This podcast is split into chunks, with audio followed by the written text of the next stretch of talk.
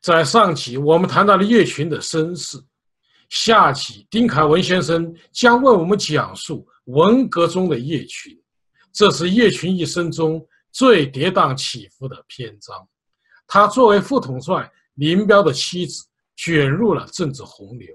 他与江青、周恩来是什么关系？他在九一三事件中又扮演了怎样的角色？下面有请丁凯文先生。再跟大家谈一谈这个文革的时候的这个情况啊，啊，基本上啊，我我看到了相关的一些资料呢，叶群在文革的时候呢，没有什么，没有掌握任何的实际的权利，没有负责过任何具体的工作，啊，唯一的工作呢，我们看到的呢，他所参与的就是像中央文革碰头会。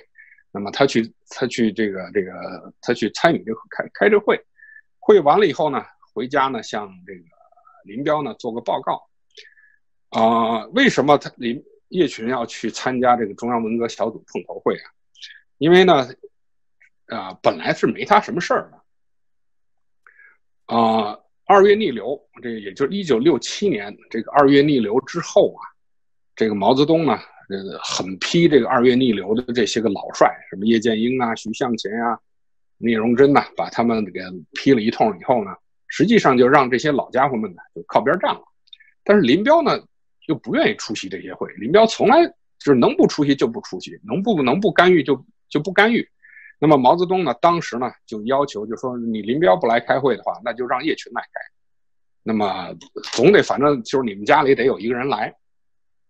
来开这个会，然后呢，啊，把这个会议的精神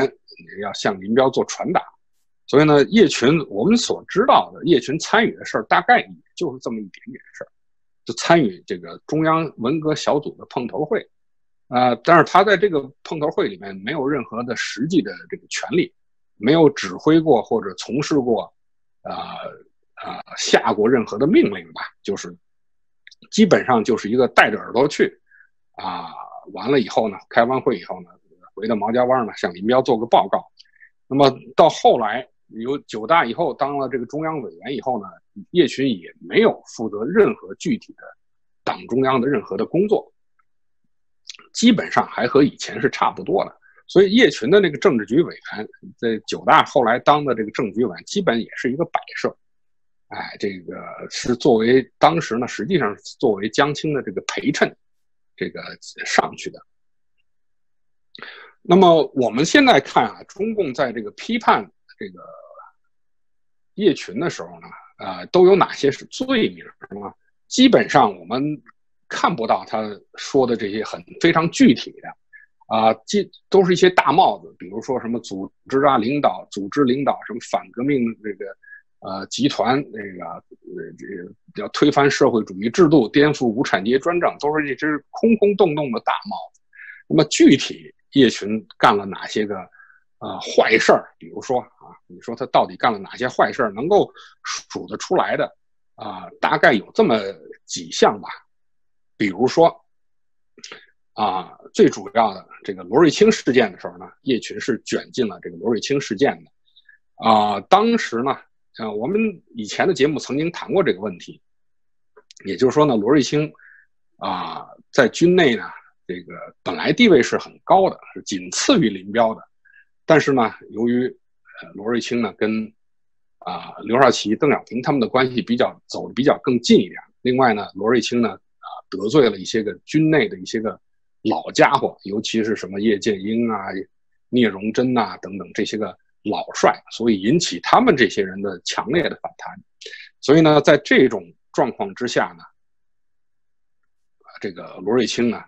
就就就倒霉了，倒霉了。那么这个时候呢，也就是说，在在倒倒罗瑞卿，就是打倒罗瑞卿这事件发生之前呢，这毛泽东呢就要这个林彪表态。那么林彪呢就派叶群呢啊给毛泽东这个提供了一些资料。啊，其中就有一些个这个揭发材料等等也就是说，在这个一九六五年十二月八号，这个中央开这个政治局常委扩大会议之前，那十二月二号呢，叶群受林彪的委托呢，到杭州去见毛泽东，啊，向也就是后来所中共呢所说的这个叶群向毛泽东告状。当然，这个告状呢，实际上并不是叶群一个人，当时还有其他的，还有其他的人，比如像什么杨成武啊、萧华呀、刘志坚呐、谢富治啊等等一帮子人。那么在这个里边呢，你说叶群所起的作用到底有多大啊？当然，这个是在我现在看来是啊，叶群是被毛泽东当枪使了啊。在这个会议上呢，在这个上海的会议上呢，这个呃叶群去这个发言，据说呢是就讲了好几个小时，谈了这个啊有关罗瑞卿的一些个这个事件，比如说这个罗瑞卿这个有那么四条。说这个让这个林彪逼林彪放权啊，等等等等的，这个呃，现在看来当然是一个啊叶群这个历史上的一个一个一个污点嘛，呃，但是呢，放在当时的那个历史条件下来看这件事呢，是一个整个的一个大的形势之下，啊，毛泽东呢要搬开刘邓，要啊要搞要要呃这个扫清这个呃刘邓的这个前沿阵地，就是。搞掉彭罗陆杨他们这几个人，然后好顺藤摸瓜的把这个刘少奇给啊打倒刘少奇。那么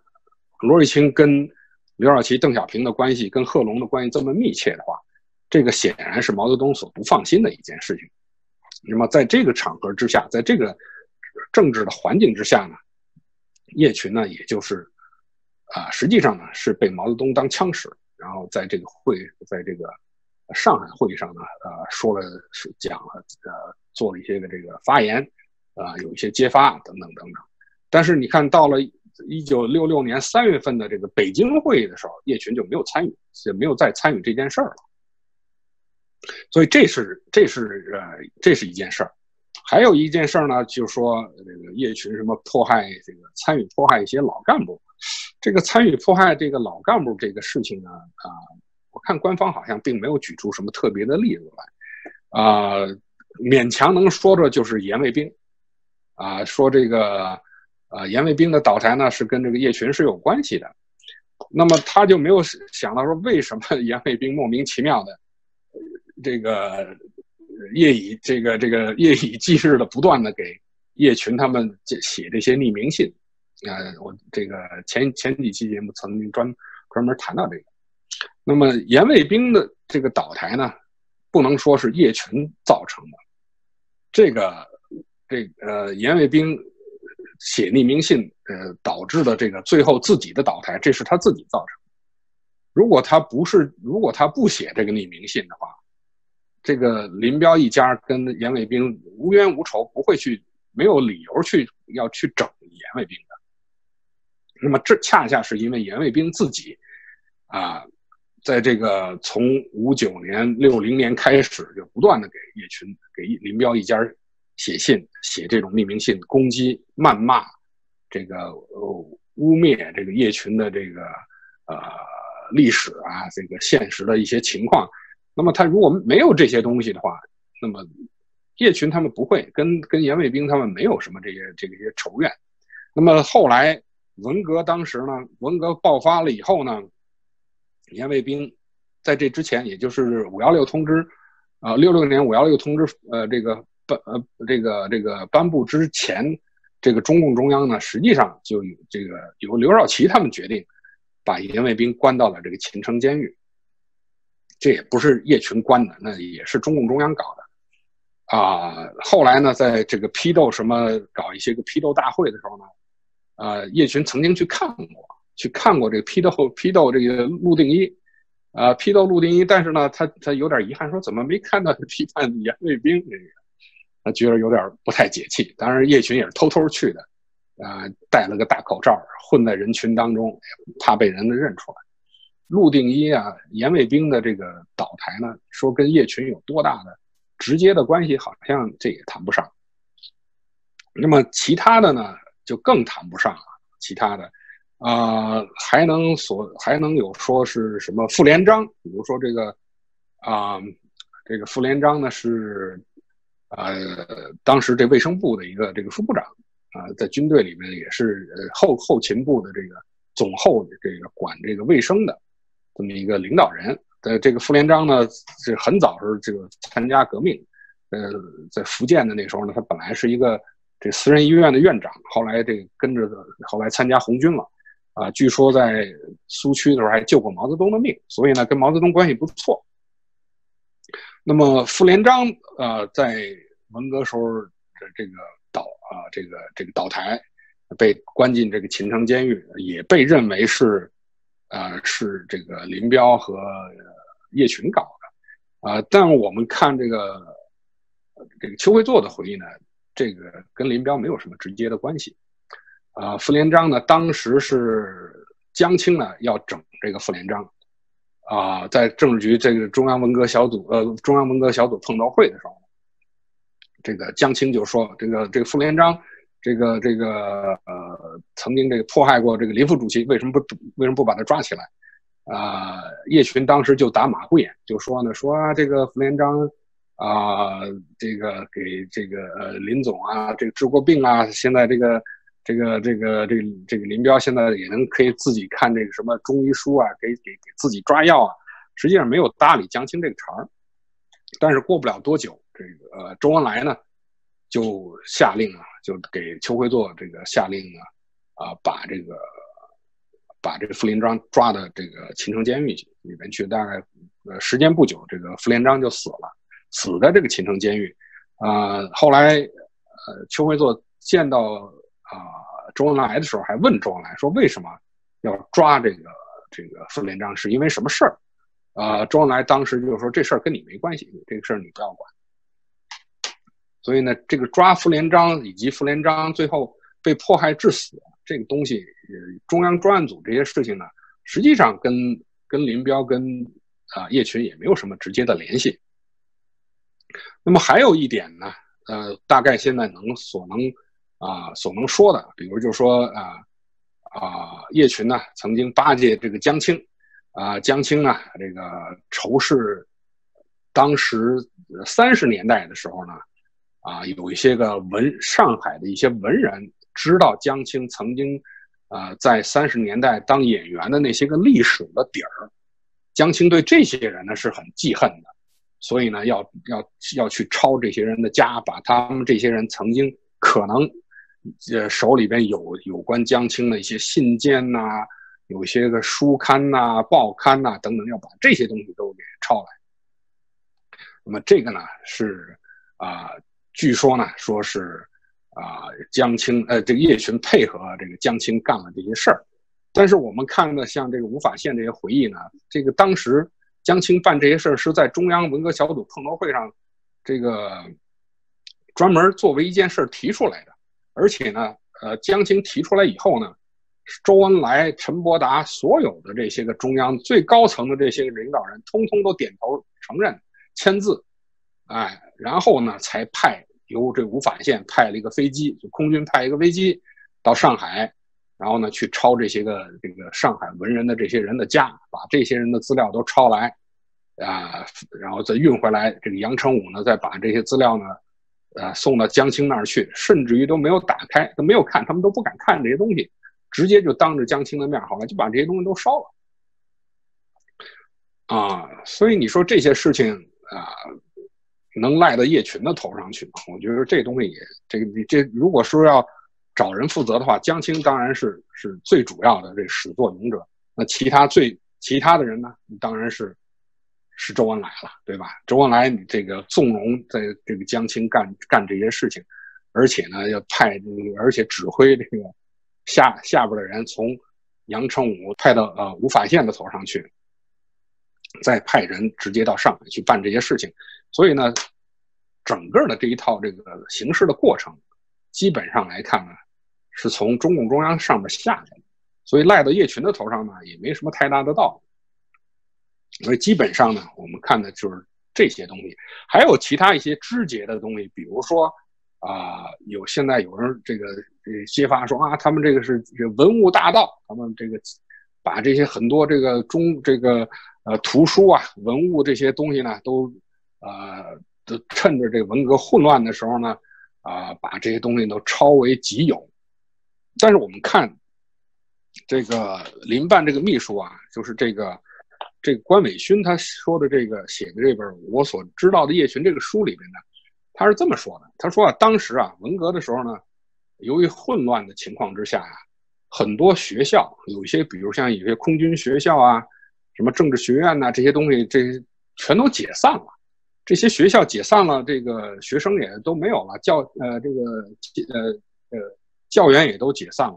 那么他们有一些个这个图书啊，就都不要了。你学校都没有了，这个学校的图书馆自然也就也就没有了。没有那些图书怎么办呢？就都处理掉，当成废纸啊，呃，或者是卖掉，或者就是或者就烧掉了。所以在这种情况之下呢，叶群呢就。找就让自己的秘书说，趁着他们在没有烧、没有销毁、没有这毁掉之前，没有卖掉之前，能把这些书呢，尽量挑一些好的文史哲方面的书呢，嗯，把它们拿来，到作为这个毛家湾呢，作为林办的一个图书室里的一个重要的这个藏书。也就是在这种情况下，呃，林办的秘书呢，他们呃拿着这个呃军委办事组的这个呃。当时的这个介绍信，就去把这些书呢，挑了一大部分回来，大概有两三万册吧。本来这些东西都是要销毁的，或者要当废品处理掉的。那么把这些书呢，现在呢废物利用呢，把这些东西拿回到毛家湾，拿回到这个林办，啊，作为自己的一个啊这个藏书。这其实也现在看来也没有什么不对啊，对吧？呃，你想，如果与其被销毁掉，与其卖废品扔掉，那还不如废物利用。所以说，这个说这个叶群他文文物大盗，把这些这个呃，好像这趁火打劫，这个搞来去去去去盗窃这些个国家国家资产，这个东西，那现在看来，这个这东西是这个这个说不通的。那么叶群在文革当中都还还做了哪些好事儿呢？这恐怕很多人是不太清楚的。啊，呃，最主要的哈，我们有这么几个，比如说啊，当这个啊这个军队的干部受到这个呃受到这个冲击、受到打击、受到这迫害的时候呢，啊，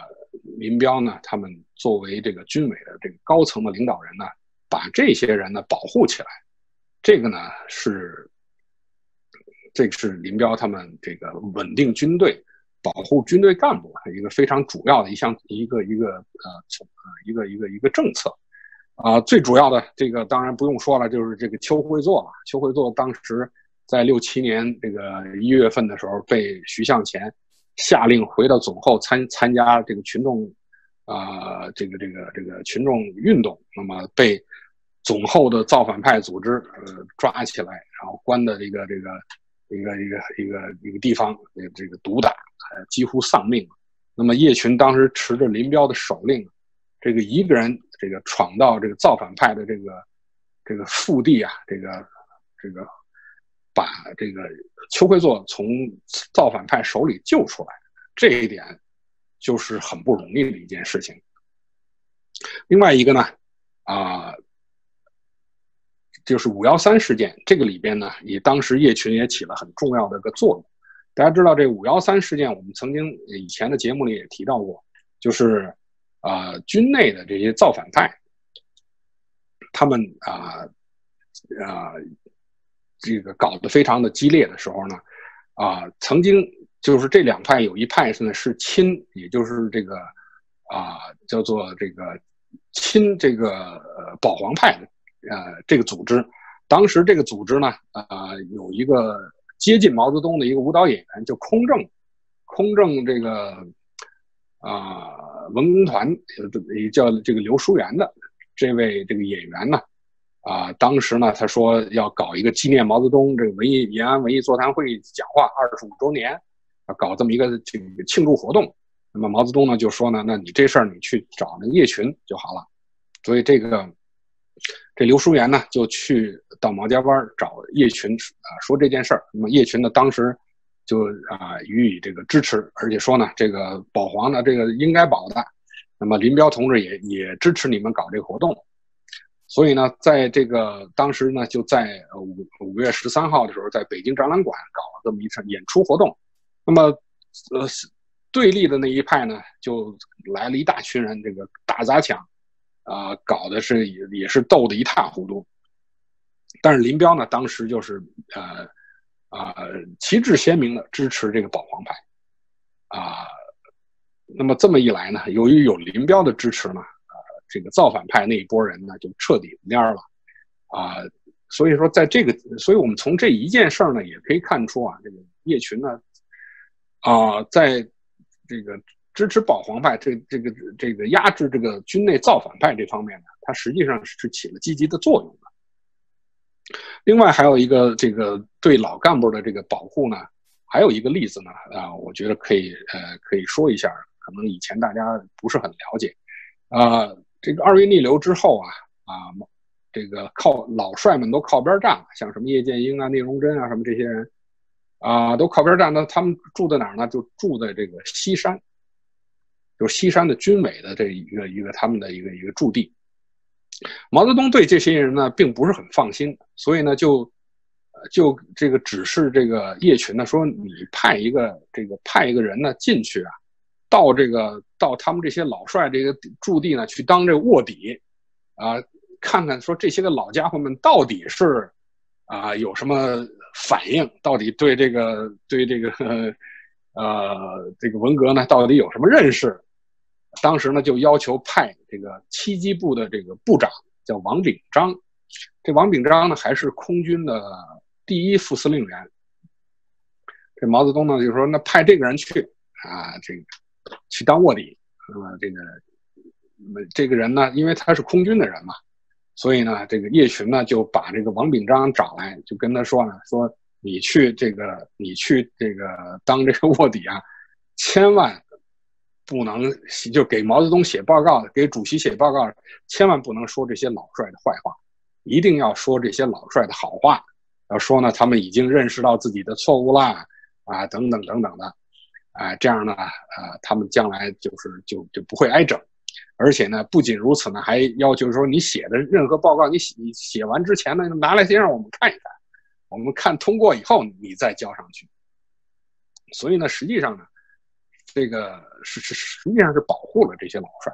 这王秉章呢，据说呢，他至少给毛泽东写过两份报告，啊，这两份报告呢，都是经过啊叶群他们看过。看过以后认为是写的都还不错的，所以呢，这个所以毛泽东看过以后呢，觉得说，哎，这这些个老，这些个呃老帅们虽然这个二月逆流的时候比较激烈，但是后来毕竟啊还是有认识，所以后来基本上也就没没太整这些人，当然也就也当然也不会重用他们了，啊，但至少呢没有把这些老家伙们打成什么反党集团呐，打成这个。这个这个这个反革命分子，这是没有的。所以从这个角度来看呢，叶群实际上也还是这个起了一个比较积极的这么一个作用吧。我们现在再谈谈这个九幺三这个事件哈，啊，林彪呢在呃七一年、七零年的庐山会议上啊，这个发起了一个对张春桥的这个这个批评。呃，这个林彪之所以发起这个批评呢？当然是因为江青、张春桥他们对这个周恩来所领导的这个中央政治局这个会这个这个状况啊，这个中央的现实政治有所不满，所以呢，对向周恩来和林彪呢发起一系列的挑衅活动。那么，当然周恩来这个人呢，大家知道都是都是唯唯诺诺的，不敢和江青他们发生直接的正面的冲突。但林彪这个人呢，他就有点军人的这个特性了，所以呢，他啊就是要对张春桥他们这些人的这这个活动呢，要予以批评，予以反击。所以这就是也是为什么林彪会在七零年庐山会议上呃发表一番批评张春桥的讲话。那么这番讲话呢，实际上是也是叶群呃也是叶群当时也是支持的。啊，据林办的秘书，呃，林办的这个李李文普啊的回忆啊，啊，当时呢，呃，这个李文普有听到林彪和叶群的这个对话，啊，当时林彪呢就有点犹豫，说：“哎，这个这个林就是这个这个庐山会这个讲话，我还讲讲不讲呢？”这个叶群当时是鼓励的，鼓励说应该讲。哎，而且呢，这个陈伯达呢也是在这个开会之前呢，也是鼓鼓动林彪的。所以呢，在叶群和陈伯达的鼓动之下，啊，林彪呢站上了这个批判张春桥的第一线。那么大家知道，这个虽然一开始的时候张张春桥非常的啊，这个处境非常的危机了，非常啊啊这个很不妙，但是由于有了毛泽东的这最终的支持，呃张春桥是转危为安了。那么转危张春桥转危为安了，那么军委办事组参与这个批判批评张春桥的这些人呢，那就一个个全都跟着倒霉了。所以呢，也就是为什么庐山会议之后，啊，中这个呃中共高层不停的开会，从七零年底一直到七七一年四月份，连续开这个什么华北会议啊、军委座谈会议啊、批陈整风汇报会啊，连续的开会，也就是毛泽东呢把批判的矛头对准了军委办事组，啊，压迫着军委办事组的这些人呢做检讨。啊，当然，呃，这个做检讨的，呃，这个除了呃吴法宪、这黄永胜之外，那么叶群实际上也是这个军委办事组里面其个其中的一个重要的人物嘛。那么压迫他们，压迫叶群做检讨，当然也是压迫林彪做检讨，那是一个意思嘛。只不过呢，林彪是死活死活不检讨，那么叶群呢，那只好这个，那他他只好这挡在前面了。啊，只好不啊，不停的写给这毛泽东写这个写这个检讨。啊，写了检讨之后呢，啊，毛泽东呢也一开始呢也没放过，那么还是批批的很很激烈。那么直到了这个批陈整风汇报会的时候呢，基本上才放过军委办事组一马，但是仍然在批陈整风汇报会上给他们黄无礼、黄无业、李秋这五个人呢。做了个结论，说他们是这个啊犯了什么这个组织方呃这个方向性的错误啊，犯了这个宗派主义的错误啊，背离了九大的这个啊党章啊，呃九大的路线呐等等，给他们做一个政治结论，啊是给黄屋叶、李秋做结论，实际上也就是给林彪做结论，只不过呢，当时呢毛泽东斗争的矛头呢还没有明确的啊指向林彪，啊，那么。批陈整风汇报会之后啊，基本上呢，啊，这个毛泽东对他呃军委办事组对林彪的斗争好像是告了一个段落了。那么以致呢，在这个九呃一九七一年的五一的呃晚会上呢，啊，这个叶群呢，趁着江青不在毛泽东身边的时候呢，还特别啊找的毛泽东在这天安门城楼上。后边的一个这个休息室里边去找毛泽东去谈话，当时毛泽东呢跟这个叶群谈的还是还挺不错的，还挺不错的，这和颜悦色吧，拉着叶拉着叶群的手说啊，你要什么要什么吸取教训呐，什么等等等等啊，所以这个呃叶群呢觉得好像呃主席呢好像好像放过他们一马了，觉得好像啊应该是啊应该是这个毛泽东的这个。啊，斗争的这个矛头呢，应该是已经啊，已经这个停，已经已经停止了。所以当时呢，叶群的心里还是很高兴的。但是呢，没想到这个也不过也就是三个月之后，毛泽东就发起了这个南巡。这个毛泽东的这个南巡呢，啊，经过这个各种渠道传到了这个北戴河。当时呢，林彪和叶群呢是在这个北戴河的，在呃。当这个毛泽东南巡谈话传到北戴河的时候呢，林彪的态度呢，其实还是当时还是很冷静，没有什么特别的过激的反应。但相反呢，叶群呢是非常之紧张的，因为他们因为他觉得说这个这次毛泽东的这个谈话的这个内容啊，已经不是简单的说一个人犯了错误啊就可以批评之后啊什么。呃，这个要按照毛泽东的讲话，讲法是这个叫做什么？呃，什么治病救人呐？这个这个，呃，这个这个，这个用这种过去的以往的这种说法，好像就是做个自我批评以后，那就 OK 了，那就可以过关了，好像不是这么回事儿。毕竟毛泽东在南巡讲话里面上纲上线，已经是很厉害了，已经把林彪当成是啊又一次党内的一次路线斗争，而且是尤其还是两个司令部的斗争，这个上纲上线已经上了非常高的一个程度了，啊，所以很可能。在这个下边九月份搞开的这个九届三中全会之上呢，很可能林彪的地位就不保了。那么刘少奇、彭德怀这些人的前车之鉴啊，弄不好就会搞到林彪和叶群的头上来。所以呢，叶群呢当时呢应该是非常之紧张的。呃，那么一开，那么。呃，叶群当时的我，我从我看到的这些个资料的这个来看呢，我我相信呢，叶群他们是想啊，这个这个斗不过还呢就是这个斗不过呢还这个这个这个这个那还那这个斗不起还躲不起嘛，那三十六计走为上，那这是这是最好的办法啊，因为如果沦落到刘少奇的那个下场，那就一定会被毛泽东。关在一个黑屋子里，活活整死了。所以当时呢，啊，我相信叶群他们的想法呢，就是啊，三十六计走为上吧，赶紧跑啊！但是往哪儿跑这个东西呢？我想他们可能并没有完全的想好，到底是去大连呐，去广州啊，还是往北跑到这个苏联呐？这个恐怕他们当时并没有完全的这个这个设想好。叶群他们当时呢，还没有特别的特别的这个紧张。你像这个叶群那那个九月十二号呢，还给毛家湾的这个林办的秘书打电话，还说这个，呃，谈了很多零零碎碎的一些家庭的一些个琐事儿，哎，另另外呢，还给叶群还给这个邱会作，啊，这夫人这个胡敏打电话，还恭贺这个邱会作，这个这个儿子生了个孙女儿，哎，在这当时还扯了很多这个类这方面的家庭的琐事。所以当时呢，应该来讲，还没有紧迫到一种不得了的这个地步。但是呢，当林立果坐着这个三叉戟飞机从北京回到呃到了北戴河的时候，啊，传来的消息是说，